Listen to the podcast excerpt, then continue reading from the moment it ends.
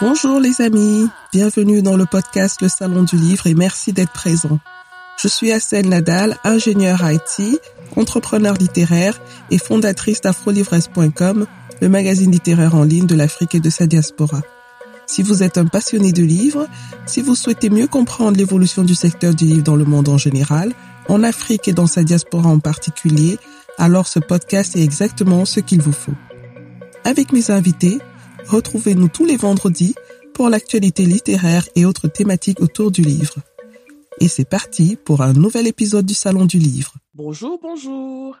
Bienvenue dans l'épisode 37 du podcast Le Salon du Livre.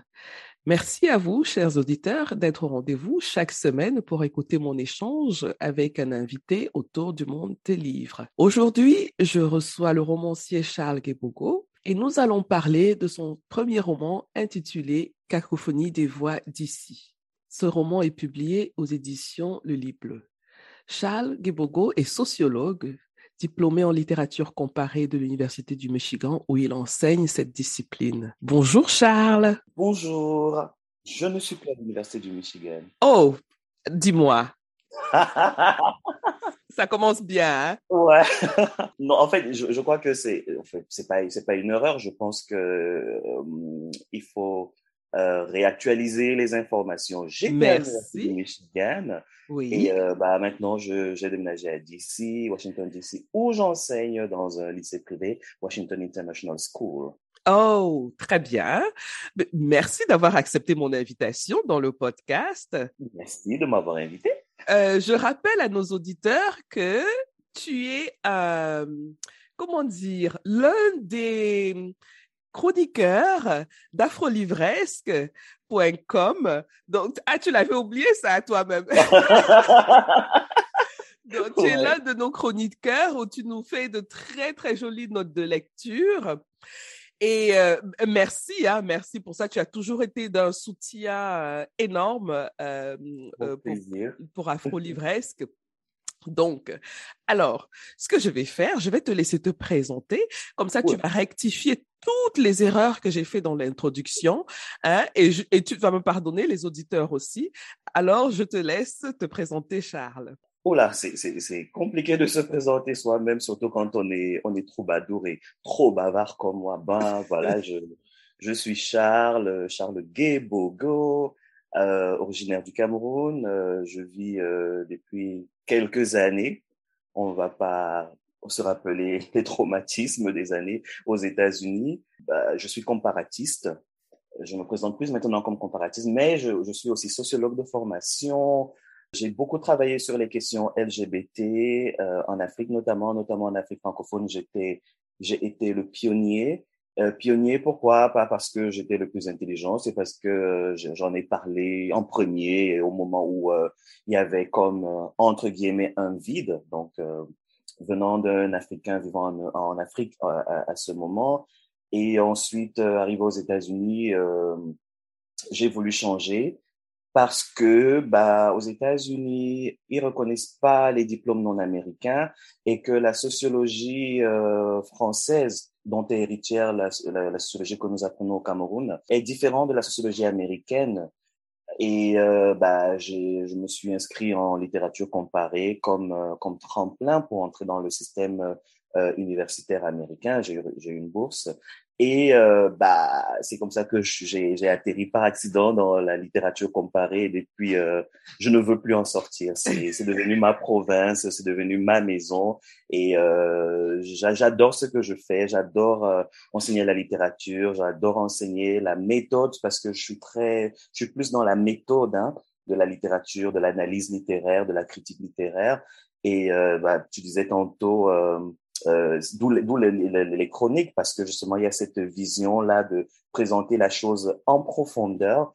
Et euh, quoi d'autre? Accidentellement, euh, romancier aussi, je me suis dit, pourquoi pas, après que un jeune ami à moi Steve Léo, que tu dois connaître. Ah oui, Steve Léo Mekoudia, que, que j'ai reçu d'ailleurs euh, dans le voilà. podcast euh, qui parlait du crowdfunding, oui. C'est un génie, je l'adore. -hmm. Et euh, bah, on, on, échange beaucoup. il n'arrêtait pas de me dire, mais quelle prose, tu peux écrire, tu peux écrire, il faut écrire. Et de guerre lasse, j'ai écrit quelque chose pour lui dire, tu sais quoi, je ne sais pas écrire, et puis voilà. Voilà. Et donc, le résultat, c'était le roman Cacophonie des voix d'ici. Cacophonie des voix d'ici, voilà, je voulais parler de, des cacophonies. On va en parler. Voilà. Mais avant qu'on en parle de ton roman, moi, je m'intéresse à, ce que tu as fait euh, comme euh, étude. Hein. Tu disais que tu es comparatiste. Est-ce que tu peux expliquer ce que c'est que le comparatiste Qu'est-ce qu'il fait dans la littérature? Alors, euh, la littérature comparée, comme son nom l'indique, euh, terre à terre, hein, mm-hmm. bah, on, on, fait des études comparées de différents types de littérature. Donc, moi, j'ai fait euh, la littérature lusophone, anglophone et francophone d'Afrique. Évidemment, quand on dit euh, littérature euh, francophone, lusophone, ce n'est pas c'est pas un, un, monolithe. Il y a des littératures. J'aurais dû dire les littératures, n'est-ce pas? Mais euh, c'est de lire de manière critique ces littératures et de voir comment euh, euh, ces littératures répondent à des questions contemporaines des sociétés. Comment la, la littérature répond ou les littératures répondent aux questions bah, qui nous habitent, aux questions, euh, aux problématiques qui nous, qui nous entourent.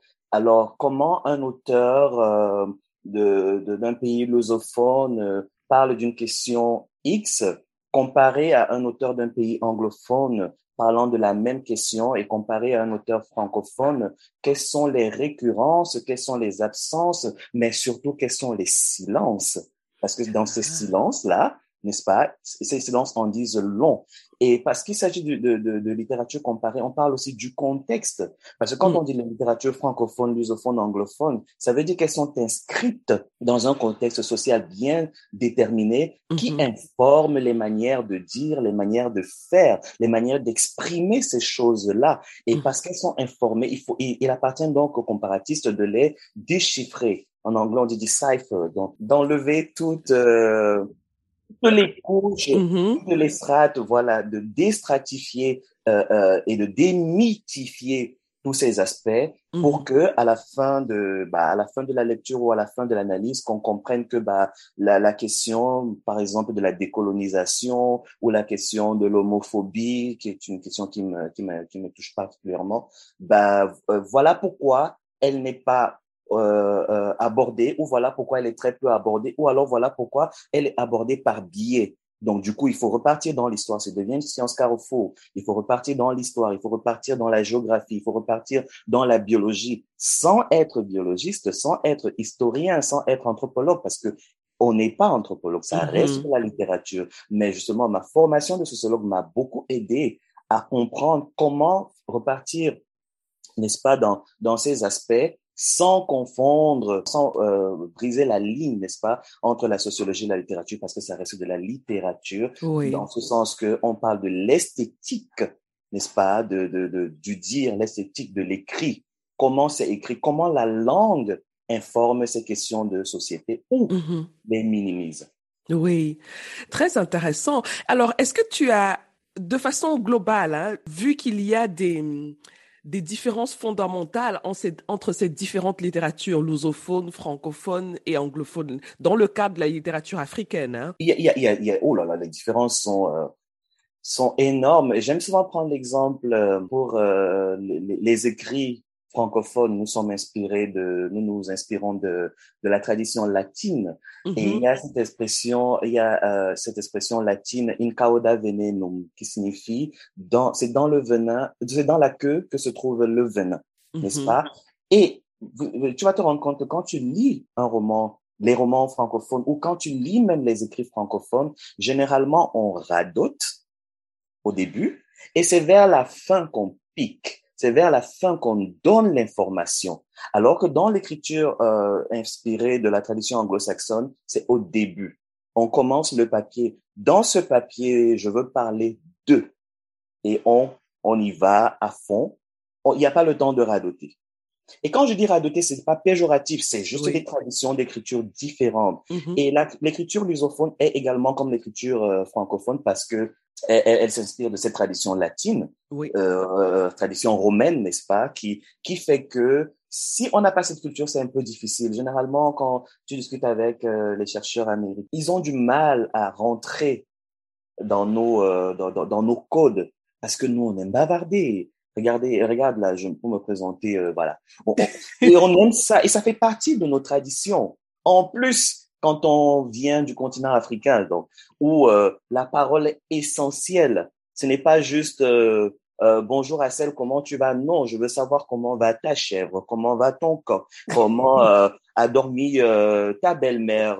voilà, parce qu'il y a ce, ce sens de sociabilité, n'est-ce pas, qui est créé et qui est important, et on peut pas faire fi de ça. Mm-hmm. Euh, bah, voilà, voilà, c'est la différence que qu'on peut trouver. Bah maintenant, il y a des canons qu'il qu'il faut parfois respecter sans trahir cette tradition, et c'est un peu ça mon combat aujourd'hui parce que dans ma position, je me retrouve euh, à chercher des, des, romans, de, la littérature contemporaine pour exposer, n'est-ce pas, à, à, mes, à mes apprenants, aux apprenants, et les aider à comprendre un univers qu'ils n'auraient pas compris autrement ou auquel ils n'auraient pas été exposés autrement. Ok, on lit des classiques, j'enseigne euh, Maria Maba, une si longue lettre, euh, j'enseigne le discours sur le colonialisme, j'enseigne euh, euh, euh, névralgie euh, de, de Gontran Dama. Euh, voilà, ce sont des classiques, mais parfois on veut lire des, des auteurs contemporains francophones, puisque j'enseigne la littérature francophone, ben on ne trouve, en fait, je ne trouve pas des auteurs qui répondent à cette qualité parce que malheureusement c'est pas euh, c'est euh, les données ne sont pas c'est pas nous qui les fabriquons il y a un marché euh, il y a le marché du livre Francfort il y a des tendances, il y a entre guillemets des modes qu'on est obligé en quelque sorte d'accommoder en plus du talent. Mm-hmm. Si vous ne le faites pas, si vous voulez réinventer le fil à couper du beurre parce que bah vous voulez recréer le monde, je ne dis pas ne le faites pas, faites-le, mais ça va prendre le temps que ça va prendre. Et j'aime à dire que parfois, il faut regarder certains prix littéraires. Je prends par exemple le prix de les Afriques de, de la scène littéraire où tu as reçu notamment euh, euh, Agnès Flore, que, que, j'adore, j'adore son, son dynamisme. Et à un moment, je me suis rendu compte que la plupart des prix étaient, étaient pris ou tenus par les personnes de, de culture non francophone. Non francophone. Mm-hmm. Et je me suis demandé, mais comment ça se fait? Oui. Et, et guess what? quand je suis allé décortiquer ces romans, je me suis dit, waouh, mais en fait, c'est ce qui se passe ici dans les best-sellers euh, américains? Et je dis pas que c'est la norme, mais c'est le marché. C'est ce qui marche. Alors, pourquoi ne pas s'en inspirer mm-hmm. et transformer à notre sauce? En fait, c'est un peu ça mon nouveau, euh, mon nouveau combat. Et je me dis, j'espère que je vais convaincre au moins une personne de comprendre que le talent à lui seul ne suffit pas et de comprendre que on, a dépassé le moment du le, moment où il faut euh, utiliser les belles lettres, il faut faire la belle formulation pour euh, pour dire qu'on a écrit un bon roman. C'est dépassé. La belle formulation de la, la phrase, la phrase est belle. Il faut plus se recentrer sur l'histoire. Mais la phrase doit être au service de l'histoire justement. Exact. Pas le Ça veut dire que si oui. on décrit le soleil ou la luxuriance d'un paysage, il faut que ce soit que ça informe l'intrigue. Mm-hmm. Autrement, tu as perdu mon temps, tu as perdu le temps du lecteur et personne ne va te lire ou aucun éditeur sérieux ne voudra te lire. Mais maintenant, si tu me dis que le tournesol, tu me parles de la beauté du tournesol à la Proust et que cette beauté du tournesol par la suite est au service du personnage principal qui va s'en servir pour euh, inviter quelqu'un ou pour oui. euh, ça doit être contextualisé, ça doit être exactement. Euh, ouais. Voilà, mm-hmm. c'est mm-hmm. un peu ça. J'ai été long, mais voilà. Non, mais c'est très intéressant et, et ça, ça me ça me ça m'inspire beaucoup de questions. Je reviendrai sur cet aspect des choses là, euh, parce que je tiens à ce qu'on parle de ton livre. Oui. Alors, euh, tu as mis en avant les les différences culturelles qui ont une influence sur la manière de lire et d'écrire le monde, hein, de, de, de, de, de, la manière de répondre en littérature mm-hmm. Euh, aux questions que que la société euh, peut se poser. Mmh Et euh, tu as pris l'exemple de l'Afrique où quand on se dit bonjour, quand on se salue, c'est, ça peut prendre des minutes, des, des minutes. Ouais. Il y a une chose qui est aussi euh, très particulier à, la, à l'Afrique, mmh c'est, c'est, c'est l'emploi des métaphores. Oui. Alors, et comme tu es africain, je l'ai retrouvé dans ton livre, dans ton roman. Ouais. Alors, ton roman, franchement, euh, je n'ai pas trouvé de mots pour le qualifier. Oui. Ben, je te le dis tout de suite. Non, parce merci. Que, parce que euh, je me pose encore des questions. Et Oui. peut-être que j'aurai les réponses à la fin de notre, de notre échange. Ou- peut-être pas. surprenant. Ou peut-être pas. Ou peut-être Voilà. que ça va m'ouvrir d'autres horizons où j'aurai encore Voilà. de nouvelles questions, ce Mhm. qui n'est pas mal. Hein? Voilà. Alors, il est assez surprenant dans le style, Oui. euh, surtout. Alors, c'est un griot, Oui. un griot qui raconte une histoire. Et il est entouré d'une foule Oui. de, de- de gens qui écoutent son histoire. Et dans la foule, il y a des enfants, il y a des femmes, il y a des, des hommes adultes, des femmes adultes, il y a des vieux, des sages, hein, il y a des Mhm. notables. Donc, c'est vraiment une foule hétéroclite. hein. Et euh, le griot raconte l'histoire d'un pays. de- il Mhm. raconte une histoire qui s'est déroulée dans un pays Mhm. appelé ici. Ici. Donc, cacophonie des voix d'ici, ici avec Mhm. grand I, c'est le pays. Le pays, l'espace. Voilà, l'espace. Et dans cet espace-là, il y a des, des gens, hein, évidemment, il y a des Ouais. gens qui vivent des histoires, qui ont des expériences. Il y a aussi l'environnement de ce pays-là, qui, qui, qui est un environnement assez particulier. Mhm.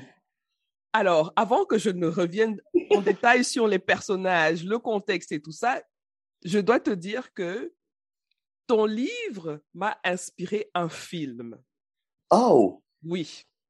Un film que j'ai regardé Euh, il y a quelques années, qui est euh, dont Leonardo DiCaprio est l'acteur principal. Le titre du Ah. film, c'est Inception et il est réalisé par Christopher. Nolan. Je vais le C'est- chercher. C'est un... f- Oui, il faut regarder ce film. Et tu comprendras pourquoi il m'est venu en tête quand je lisais Ouais. ton livre. Donc, en fait, le film, c'est un film qui se joue dans des oh. rêves. Et il y a différents niveaux de rêves Ouais. dans ce film. Donc, à des moments, on ne sait plus si on, on est au premier niveau ou au deuxième Oui. niveau ou au troisième niveau. C'est-à-dire que quelqu'un dort et dans son sommeil, il rêve. Et dans le rêve, Le il rêve, rêve. mhm. Donc, il y a, il y a plusieurs niveaux. Plusieurs mises en abîme, Donc, comme on dit. Voilà, exactement. C'est vraiment le cas de le Ouais. dire. Et c'est ce qui se passe dans ton livre. Mhm. Pe- Peut-être pas de, de façon linéaire comme ça, mais on navigue entre le présent, qui est moi quand je lis, Oui. hein, le griot, qui est l'imaginaire du Mhm. livre, l'histoire du griot. Mhm. Hein, l'histoire qu'il raconte. L'histoire qu'il raconte, voilà, qui est encore un, un- un autre niveau. Et dans cette histoire-là, il y a un caractère principal Mhm. du livre qui est le rêve. Et le rêve, tout à fait. Je n'aurais pas, je n'aurais pas mieux décrit ce que tu, tu viens de décrire parce que justement, j'ai joué sur les formes euh, entre l'onirisme et la réalité. J'ai joué sur ces deux formes. Euh, généralement, dans les écritures euh, africaines, hein, pas toutes, mais dans certaines, il y a la figure du fou qui revient souvent. Dans, au, début des indépendances, on le voit notamment chez, comment elle s'appelle? Elle a écrit le Baobab Fou, le nom ne me revient pas directement. Euh, ça, ça, va- ça va me revenir, le, son Mhm. nom. Il y, a, il y a la figure du fou qui revient souvent. Et à travers, la, à travers le trope de la figure du fou, euh, cela permet aux auteurs de, de, de, de dire ce qu'on ne pourrait pas dire autrement. Cela permet aux auteurs de traverser la vraisemblance. Et moi, j'utilise le, le, le, le côté onirique comme ce trope du fou, à savoir, à travers le côté onirique, n'est-ce pas, on peut traverser le temps, on peut traverser les espaces et on peut dire les choses qu'on n'aurait pas dites autrement. Et les, les, le, le, le flou entre le rêve et la réalité permet justement de dire la cacophonie, n'est-ce pas, de dire la Mhm. confusion dans laquelle on entre, de dire, en, en d'autres termes, je voulais répondre à une question très simple. Le livre est une allégorie. Je pense que tu l'as compris, une métaphore, mais une allégorie pour rendre compte de, de, de 50 ans euh, des indépendances. OK, après 50 ans des indépendances. Et ma question était toute simple. OK, on a fini de dire que les Afriques euh, sont corrompues, les Afriques euh, doivent être décolonisées, euh, les Afriques euh, ont hérité des langues du colon, et- etc., etc. Qu'est-ce qu'on fait? Qu'est-ce qu'on donne comme héritage aux générations qui viennent? Et c'est pourquoi le griot est entouré des personnes. Et parmi ces personnes, les enfants qui est sa cible première? Et non pas les adultes, c'est surtout les enfants parce qu'il y a cette dynamique entre entre l'enfant entre ces, ces, jeunes enfants et le griot et à la fin, je veux pas révéler tout mais à la fin, il y a quelque chose qui se passe euh, oui. qui, qui fait comprendre ça. Donc oui. Et je, dois, je, je relève l'interaction qu'il y a entre euh, le griot et la foule. Oui. Euh, ce sont des dialogues, hein? Ce sont des dialogues. Et euh, parfois, il y a des scènes dans l'histoire que raconte le griot mmh. où il y a aussi une foule qui a une sorte de dialogue parce qu'elle observe mmh. ce qui se passe et lance des cris mmh. ou de, de, de, donne son opinion. Donc, on, on a aussi, même au niveau des dialogues, ces différents niveaux-là. Je rappelle pour ceux qui nous écoutent peut-être pour dire que euh, le contexte de l'histoire que raconte le griot. Comme j'ai dit, le pays s'appelle Ici. Et c'est un pays qui est dirigé par un, un président qui s'appelle Atangna oui. depuis 33 ans. Et il y a un chaos total dans ce pays-là. Ouais. Une vraie cacophonie. Mmh. Donc, c'est l'histoire passe par euh, les expériences des personnages mmh. et fait un bilan, en quelque sorte, de ces 33 ans de cacophonie. Voilà. Voilà. Donc, il est intéressant, quand on revient dans au griot et la foule qui l'entoure, qui écoute, c'est très intéressant de voir vraiment l'interaction entre ces deux entités, si je peux les appeler, la, les appeler, voilà. Est-ce qu'on peut dire que le choix euh, de poser dans cette foule-là, cette foule m'a particulièrement intéressée, mmh. hein, de poser dans cette foule-là différentes types de personnages. Oui. On a des jeunes garçons qui ont fait l'initiation, voilà. par exemple. Mmh. Ça a un sens. Tout hein? à fait. Ça a un sens oui. dans le contexte africain. On a, on a une femme, une, une mère mmh. qui, de temps en temps, va expliquer des choses à l'initié, à la foule, ou je sais pas à qui les entoure. Mmh. On a un notable qui a été témoin de ce que raconte le griot. Lui-même, le griot a été témoin. Donc, il y a toute cette interaction-là qui, quand on décortique, est vraiment symbolique de quelque Rapport chose. Rapport intergénérationnel, tout simplement. Voilà. Ouais. Et pourquoi tu as fait le choix, justement, c'est ce que j'allais te poser comme question, de mettre de, en, en, en, scène mmh. ces différentes euh, symboliques mmh. dans le cadre de, de cet arbre à palabres, oui. hein, si je peux l'appeler oui. ainsi. Ben, tout simplement, c'était une manière pour moi de dire le contraire de ce qui se passe. Parce que mes, mes générations dialoguent, mais je me suis rendu compte que nous, on ne dialogue pas dans nos générations. On parle très peu à nos aînés, on parle très peu à nos, à nos, à nos petits frères et petites sœurs, euh, nos, nos, euh, les, héritiers de la colonisation ne nous parlent pas ou estiment qu'on n'y comprend rien. Il n'y a pas ce dialogue-là, justement. Et c'est ce, c'est ce que je voulais dénoncer en disant le contraire des choses. Une, manière de dire que c'est ce dialogue-là qu'il faudrait. Parce que quand la, la, la, le personnage féminin se, explique au petit enfant Oh, quand elle veut parler, il veut parler ou le griot veut parler de telle ou telle chose, voilà ce que ça veut dire. C'est une manière de dire que nous avons besoin de ce dialogue. Nous avons besoin de comprendre que l'expérience fâcheuse ou heureuse de, nos aînés peut nous servir et que nous aussi, on a ce devoir d'expliquer aux autres. Et il ne s'agit pas ici d'être docte.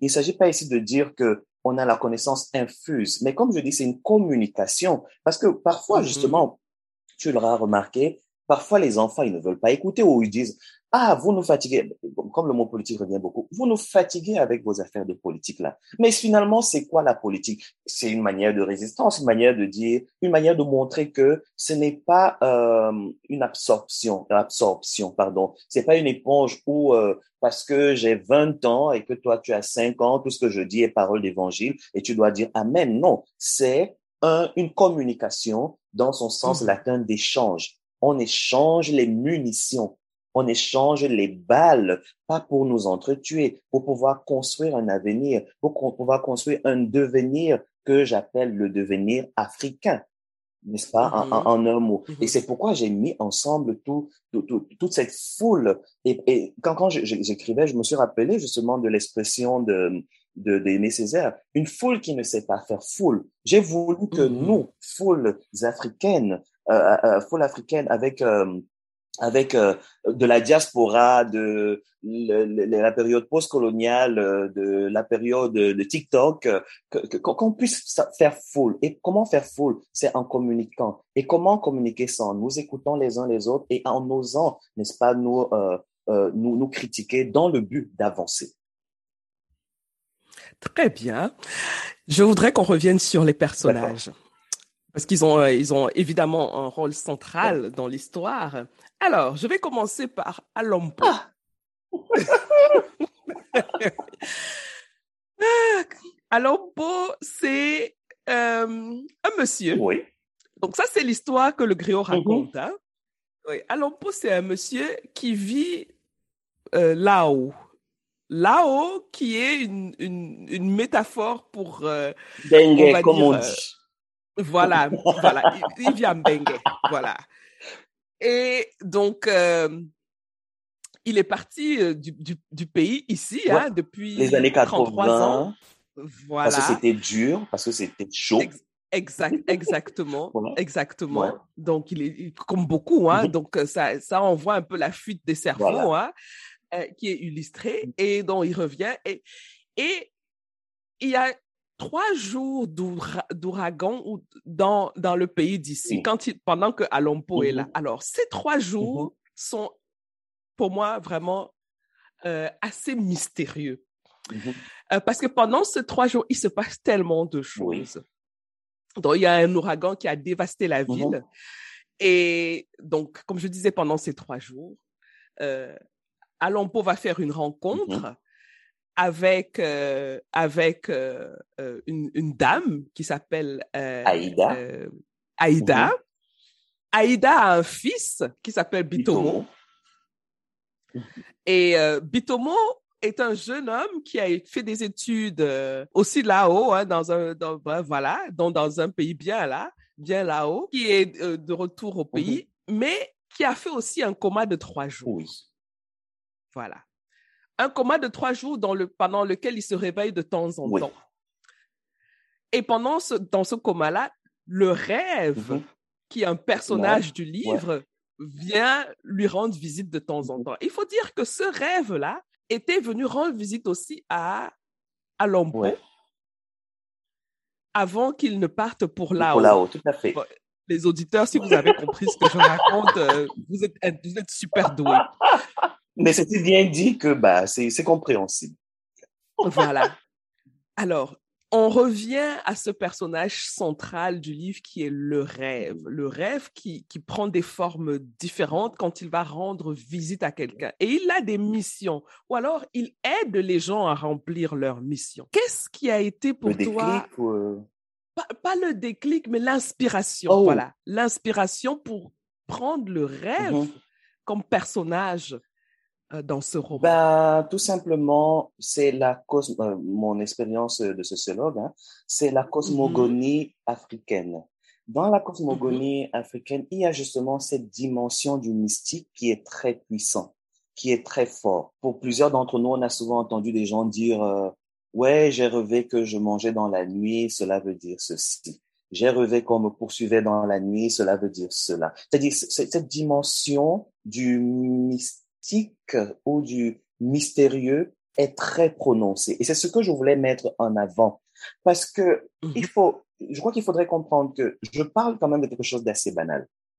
OK, un bilan de trois décennies de règne, en fait, donc, on décompte trois et, et, chaque année équivaut à une décennie, littéralement. OK 33 ans, qui est aussi le signe de maturité dans la tradition judéo-chrétienne, parce que je voulais montrer toutes ces influences-là qui travaillent notre Afrique, notre continent. On, a cette réalité que tout le monde connaît. Depuis les indépendances jusqu'à aujourd'hui, c'est un secret de polichinelle. Il y a des problèmes qu'on résout, qu'on résout ici ou là. Le, Rwanda est parvenu tant bien que mal à essayer de résoudre. On applaudit parce que justement, le, la structure de, de, de, de l'arbre à palabre dont tu as parlé épouse celle des gachacha dans le, voilà, qui est une sorte de mm-hmm. justice populaire. Voilà le tribunal euh, qui a été construit après le, le, le, le, génocide rwandais. Voilà le génocide rwandais. Et le but du gachacha, justement, ce n'était pas de condamner, c'était de dire, n'est-ce pas, ces douleurs, d'ouvrir les blessures, d'en parler pour pouvoir avancer, pour pouvoir guérir. C'est ça un peu l'idée. Mm-hmm. Donc maintenant, moi je viens, en, le, livre il a été publié en 2018, mais je l'ai écrit avant, en, vers 2015 par là. Moi je viens mm-hmm. Pour en parler. Écoutez, écoute, avant moi, il y a eu euh, Mongo Betty qui en a parlé. Avant moi, il y a eu Amadou Kourouma qui en a parlé. Il y a eu euh, d'autres qui en ont parlé et qui en ont parlé avec brio. Comment dire autrement ce que tout le monde sait? Était un peu ça mon défi. D'où donc cette c'est pourquoi j'ai choisi ou j'ai pris le risque de prendre cette dimension de, du rêve comme personnage, quitte à rendre la chose complexe. Mais encore, elle est d'autant plus complexe que le titre en lui-même dit la complexité d'entrée de, jeu. Cacophonie, c'est pour montrer comment justement à l'intérieur de ce microcosme ou macrocosme, il y a des luttes, il y a des échanges, il y a des interactions, il y a euh, euh, euh, tout ce travail d'interconnexion qui fait que bah il faut prendre du temps de d'enlever toutes les, les, les strates et pouvoir comprendre ce qui se passe. Et cette description, justement, veut rendre compte de la complexité de, de, de mm-hmm. du, du, continent dans lequel plusieurs d'entre nous vivons encore. Pourquoi? Parce que ma, ma, mon, mon, mon, comment on appelle, mon, un expérience de sociologue. C'est Bourdieu qui disait, euh, euh, Bourdieu que, que je suis bourdieusien, j'aime bien dire, qui disait que le fait social est une réalité complexe et qu'on ne peut que l'expliquer avec des mots non décomplexifiés. Je paraphrase. Hein. C'est-à-dire, tu ne peux pas mm-hmm. parler de la réalité sociale complexe. Je ne peux pas parler en disant euh, il y a eu un chaos, en disant euh, il y a eu 30 années d'indépendance et puis il y a eu euh, il y a eu une année il y a eu des indépendances et puis il y a eu de la corruption. C'est trop facile parce que derrière la corruption, il y a des, des, des, jeux, il y a des mécanismes qui ne disent pas leur nom. Il y a le corrupteur mm-hmm. et le corrompu. Il y a des traités que toi et moi dont on n'est pas au courant. Il y a des, des choses et c'est ça qu'il fallait mettre en exergue. Et ça, tu ne peux pas te lever et juste dire que bah à l'ompo euh, il allait en Occident se chercher parce que c'était dur en Afrique, c'était la crise économique et maintenant il revient. Non, ce n'est pas aussi simple, c'est pas une, pas une réalité linéaire. Justement, l'un des endroits où moi j'ai vu aussi cette complexité là, lors de la cérémonie, la cérémonie des morts. Oui. Qui est les Sani mm-hmm. en pays bantou. Mm-hmm. Hein? Euh, normalement, c'est une cérémonie qu'on célèbre pour le départ voilà. des morts. Mais là, c'est pour le retour, des morts. Mhm. Voilà. Et il y a le, le, président du pays d'ici, hein, le, le, roi, là, mhm. qui, qui, il y a les rumeurs qui circulent qu'il est, mort. Donc, il va, il, va quand même faire un tour au pays des mhm. ombres. hein? Mais là-bas, on veut pas de lui. Ouais. Il n'a pas fini sa mission. Voilà. Et il y a une négociation, donc, dans le monde des ombres. Lui, il veut rester, mm-hmm. donc il veut mourir. Et on lui dit non, tu n'as pas encore terminé ta mission.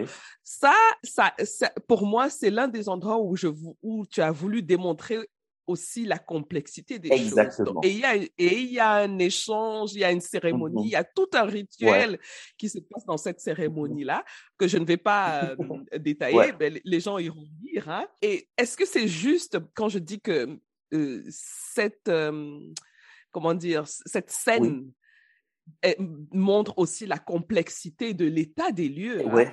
Et effectivement, non seulement elle montre la complexité, en fait, j'ai voulu dire les choses en sens inversé. C'est-à-dire, chaque fois mm-hmm. qu'il y a quelque... Et puis, euh, tu, tu, tu l'auras remarqué, il y a une forte utilisation de l'hyperbole. Il y a une forte utilisation du sarcasme. Et il y a une forte utilisation du détournement des choses. C'est-à-dire, les Sani, on, on, questionne la mort, on aide le mort à partir. Moi, je fais les choses en sens contraire. Pourquoi je mm-hmm. dis que, pourquoi euh, le, le, président qui est quand même là depuis euh, euh quelques années, qui a, qui a, qui n'a pas bien dirigé le pays, disons les choses comme elles mm-hmm. sont. Pourquoi je dis mm-hmm. que euh, il, il, oh, il, a été chassé C'est justement pour montrer cette complexité, pour dire que oui. aujourd'hui, on va dire, euh, Mugabe a détruit le Zimbabwe, machin et tout, mais est-ce qu'on a pris soin d'entrer dans euh, la conscience ou le subconscient de ces individus qui restent quand même des humains? Et ce n'est pas pour défendre quoi que ce soit ou pas du tout. une politique euh, bancale, parce que c'est quand même la critique, n'est-ce pas, de ces politiques euh, qui euh, clochardisent notre Afrique que je fais, disons-le. Mais au-delà de la critique qu'on fait, on a des humains qui ont des attentes, qui ont des faiblesses, qui ont euh, des fatigues. Et c'est ce que je voulais aussi montrer, cette complexité-là, c'est-à-dire leur rendre leur humanité sans excuser mm-hmm. leur mauvaise gérance de, mm-hmm. ben, oui. Ben, c'est très intéressant que tu emploies le mot humanité parce que moi, j'estime que reconnaître l'humanité de quelqu'un, c'est reconnaître les bons et, les mauvais merci, voilà. L'humanité ne se résume pas à un positif. côté positif. Voilà dès la seconde où on, on, on, retire le mauvais côté des gens, c'est qu'on leur refuse leur, humanité. Et, c'est ce que je, je, voulais combattre parce que d'entrée de jeu, j'ai présenté ce que je faisais avant. J'ai travaillé beaucoup sur les questions de, de, de l'homophobie, les questions euh, de l'homosexualité. Mm-hmm. Et l'une des choses que je remarquais, c'était justement que on refusait aux personnes qui se réclament une identité de même sexe, de, de préférence de même sexe orientation homosexuelle, on leur refuse l'humanité d'être on refuse mm-hmm. de questionner leur, leur, être. Et je me dis, mm-hmm. bon, si moi j'ai pu dire à un moment donné de ma vie, et que je, le dis encore, qu'il faut redonner euh, euh, aux homosexuels leur humanité en leur permettant d'être humains, bon, mauvais et tout ce que ça comporte, pourquoi ne fera-t-on pas la même chose avec, entre guillemets, nos dictateurs? Mmh et euh, tu l'auras remarqué, il y a plein de scènes qui, qui, qui rappellent des choses qui se sont passées au Cameroun, qui est mon pays d'origine, et que j'assume. Et les trois moments de rêve, par exemple, de, de, de Bitomo équivalent à des moments de tension politique qui ont eu lieu. Exactement. Exactement. En fait, dans le, le réveil et mmh tout. Évidemment, j'utilise avec, avec, avec mes mots à moi, mais c'est de ça que je voulais parler. Mais à un moment, je me suis rappelé, c'est venu à mon esprit que dans les années 90, il y avait ce slogan Bia must go. Et moi, je suis pas du tout politique, hein. Je me suis mm Bia must go. Et dans ma question, c'était bon, ok. Quand on a fini de dire Bia must go, qu'est-ce qu'on fait? Un. deux, quand on a fini de dire que Bia est ci ou Bia est ça, qu'en est-il de lui en tant qu'individu, en tant qu'humain? Comment il pense? Comment il réfléchit? Comment il mange? Comment, qui est-il? En dehors de l'homme politique. C'est un peu ça que je...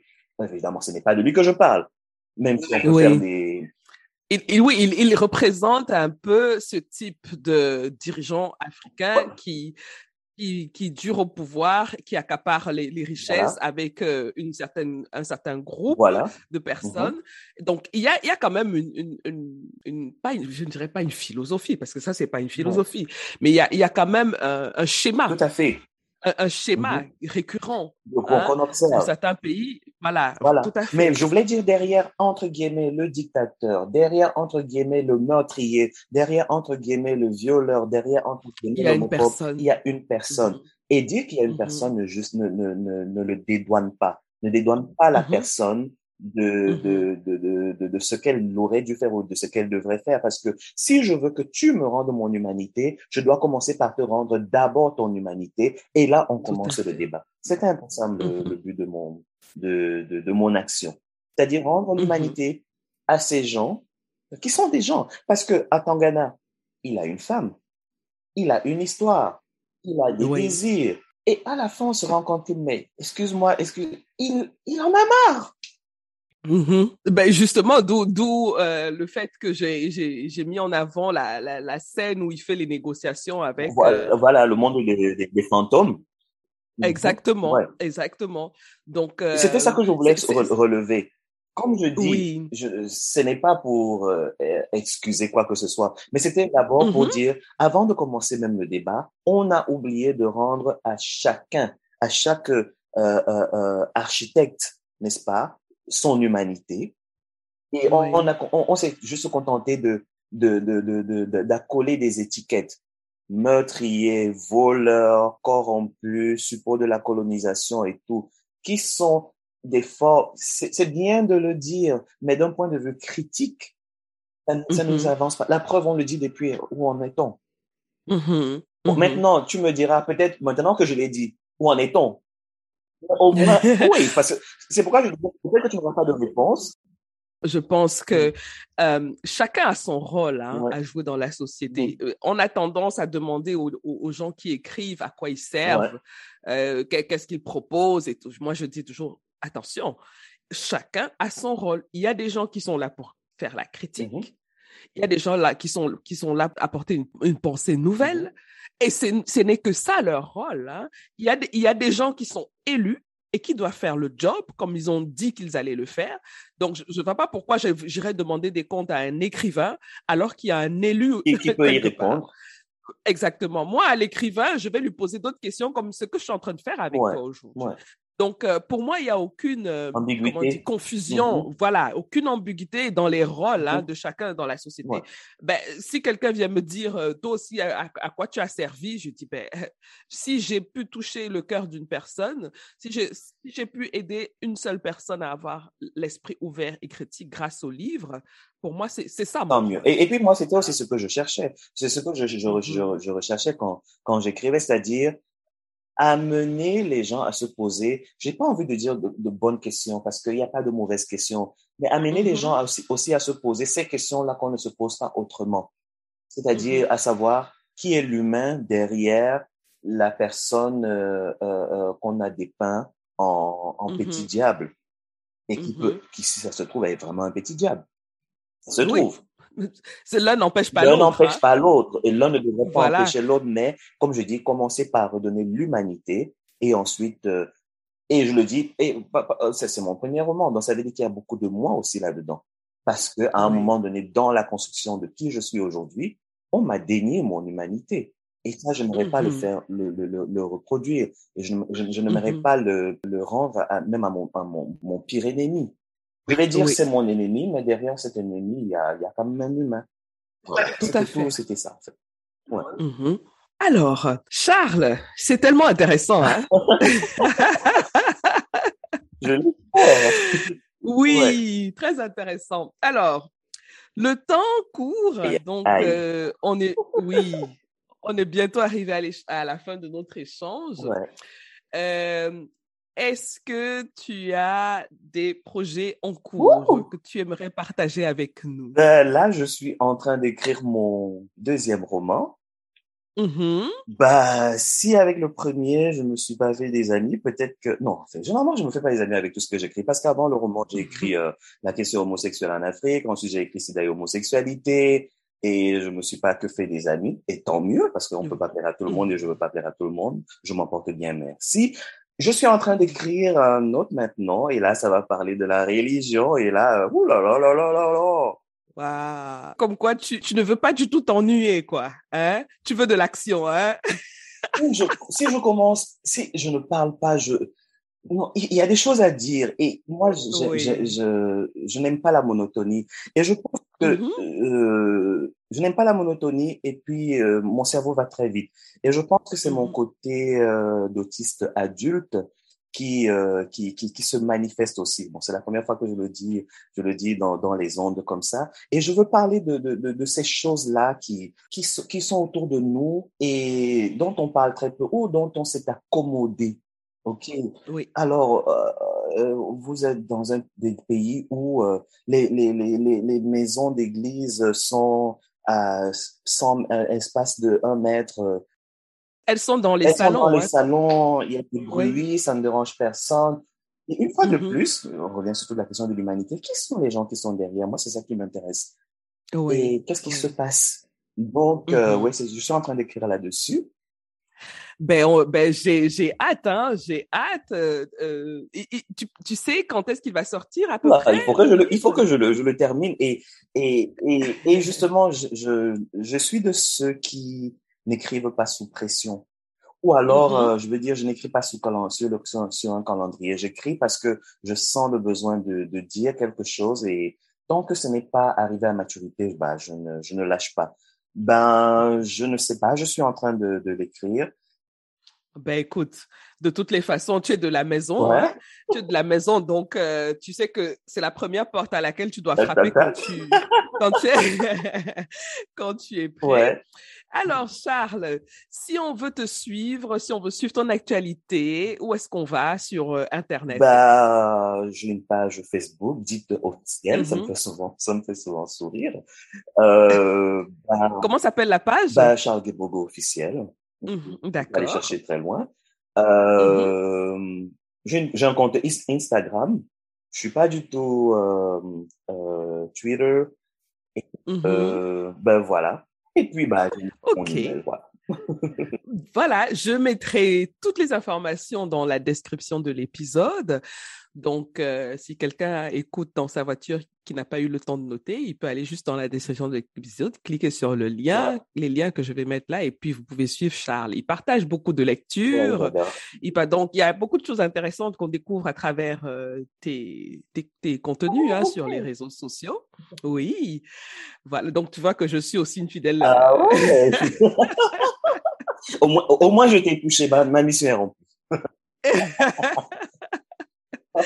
voilà, merci beaucoup Charles. Je ne sais pas si tu as un dernier mot pour euh, nos, nos, auditeurs. Ah, pour, un dernier mot pour nos auditeurs, ben, c'est de dire, surtout pour euh, euh, les, les, jeunes écrivains qui me contactent souvent, ben, c'est de leur dire de beaucoup, beaucoup, beaucoup lire et ne pas mm-hmm. tomber dans le piège, j'entends souvent dire, hein, de, du talent à lui seul suffit ou du mythe, il y a ce mythe-là de l'écriture spontanée. Ça ne semble absolument rien dire derrière tout ce qu'on vient de dire, euh, que ce soit mon livre, ou les, mon roman ou les autres livres ou les autres auteurs hein, qui, qui, qui, sont euh, là dehors, il y a un travail énorme, un travail mmh époustouflant, un travail fatigant. J'entendais encore euh, Calix Béala dans une interview en parler. Ça, ça vous déchire, malheureusement. Donc, il faut, il faut en être conscient et, et se mmh mettre au travail. C'est pas pour rien que le, j'utilise le mot travail parce que le travail veut, est, synonyme de souffrance. Quand on voit l'étymologie euh, latine de ce mot, n'est-ce pas, ça, ça veut dire euh, instrument de corvée. Et si l'écriture est un travail, si on parle de métier d'écrivain, c'est une corvée. Corvée dans le sens qui, il y a toute une méthode, il faut lire, il faut écouter. Voilà, il faut faire des recherches, il faut travailler, il faut travailler ses textes, il faut, voilà, voilà. C'est ce que je, je, dirais, bah, mettez-vous au travail et ne vous contentez pas de l'écriture euh, dite euh, intuitive ou alors euh, du, du, talent. Il ne suffit pas. Le talent est la cerise sur le gâteau on l'a ou on l'a pas. Mais la mm-hmm. méthode, on ne triche pas avec elle. Ou on, on, la maîtrise ou on la maîtrise pas. Mais pour comprendre euh, qu'il y a une méthode, pour comprendre que voilà ce que les éditeurs attendent ou voilà ce qu'on recherche, pour moi qui analyse avec mes apprenants euh, euh, le livre, ben, il faut en être conscient, il faut être conscient. Voilà ce qu'on attend dans, généralement dans un début de livre, voilà ce qu'on attend à la fin, de manière générale. Et après, on peut jouer autour Mmh et même, et même que je pourrais rajouter qu'il y a le lecteur, le lecteur, le lecteur, le lecteur, le lecteur choisit ses livres ce n'est pas l'auteur qui impose son livre au lecteur. Il faut, il faut le savoir. Pourquoi quelqu'un va acheter votre livre et pas un autre? Ça, c'est la question centrale qu'il faut se poser. Pourquoi il y a des tendances? Pourquoi beaucoup de personnes vont vers tel livre ou, ou alors vers telle catégorie, vers tel genre littéraire? Il y a quelque chose qu'il faut comprendre. Il y a quelque chose derrière. Donc, et, et il y a des codes il y a des codes dans les différents genres euh, littéraires. C'est-à-dire que si je lis un roman, une romance historique, les gens qui lisent la romance historique, ils ont un langage qu'ils parlent entre eux que, que les gens qui lisent de la littérature dans le, le sens euh, premier du terme ne, ne, vont pas avoir. Et quoique on peut trouver des similitudes, il peut avoir des, des liens, mais tout ça pour dire que vraiment, euh, il faut comprendre comment c'est comment ça marche. Exactement. Et puis je prends pour, pour, pour couper euh, rapidement et je, je prends un cas très simple. Quand on décide de, de rentrer dans le métier d'écrivain ou quand on décide d'écrire un roman, à un moment il faut s'arrêter pour décider. Je veux parler à quelle personne? Est-ce que je parle à la première personne? Est-ce que je parle à la troisième personne? Et maintenant, si c'est un roman d'autofiction, par exemple, il est naturel qu'il faut utiliser le jeu ou le tu. Alors, donc, c'est comme j'aime j'aime beaucoup le fait que tu aies utilisé le mot code parce que ce sont des codes qui sont connus. Tu ne peux pas faire un Mhm. roman euh, autofictionnel et ne pas utiliser le jeu de la Mhm. première personne. Ou alors Mhm. je- un autre un- d'autres codes par exemple dans la description de- des personnages. Le code veut que on utilise généralement des phrases longues. Ou alors que quand les phrases longues sont utilisées, c'est pour parfois décrire le, le, le caractère complexe ou la psychologie des personnages. Et Oui. quand on utilise les phrases courtes, c'est pour accélérer le rythme du récit. Il faut, il faut les connaître. Mais Oui. jouer entre les deux, ce n'est pas interdit. Et c'est où joue le talent. Seulement là. Exact.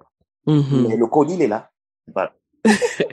Ah, mais tu sais, Charles, je pense que un jour, je vais te réinviter et on va parler de l'écriture parce Ah, que voilà. là, c'est, on, il y a, il y a à creuser. Ouais. hein. Je pense qu'on pourra faire une très belle émission sur les, peut-être même plusieurs, pourquoi pas, parce que c'est, c'est un, un sujet très vaste, tu, tu vois. Et, et, et franchement, je pense qu'il y aurait, de- on, on pourrait vraiment avoir un très très bel épisode là-dessus qui pourrait aider beaucoup de, de personnes qui nous suivent. Et euh, alors, je te dis euh, merci vraiment d'avoir accepté mon invitation une fois de plus. C'était un vrai plaisir d'échanger avec toi. Était partagé. Et donc, euh, reviens-nous vite avec ton prochain roman. En attendant, j'invite tout le monde à aller lire euh, Cacophonie des voix d'ici. Et je dis aux auditeurs, quand vous allez avoir le livre, vraiment fermez tout, asseyez-vous, installez-vous bien. Parce que ça demande de la concentration pour le lire, ce livre. C'est- Rapidement, pour la petite histoire, quand je l'écrivais, je disais, je ne veux pas que mon roman soit lu assis dans la plage, les... Oui, c'est pas un roman de plage, ça, non. c'est sûr. Non, donc voilà. Et c'est un. Donc, ass- oui, ass- asseyez-vous bien calmement. Faites le, le- le- du silence autour de vous. Pour ceux qui aiment lire dans le silence, vous mettez votre musique préférée Ouais. avant de le lire. Mais vous n'allez pas le regretter. C'est un bon livre. Il est, il est bien écrit. Merci, Charles. On se dit à On se bientôt. dit à très vite.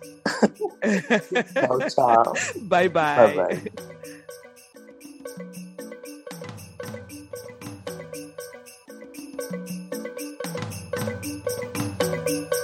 Voilà les amis, c'est terminé pour aujourd'hui. Merci d'avoir écouté jusqu'au bout. Si vous avez aimé cet épisode, je vous serais vraiment reconnaissante de vous abonner au podcast pour être notifié de la publication des prochains épisodes. Vous pouvez aussi partager l'épisode, y laisser un commentaire ou le noter avec 5 étoiles.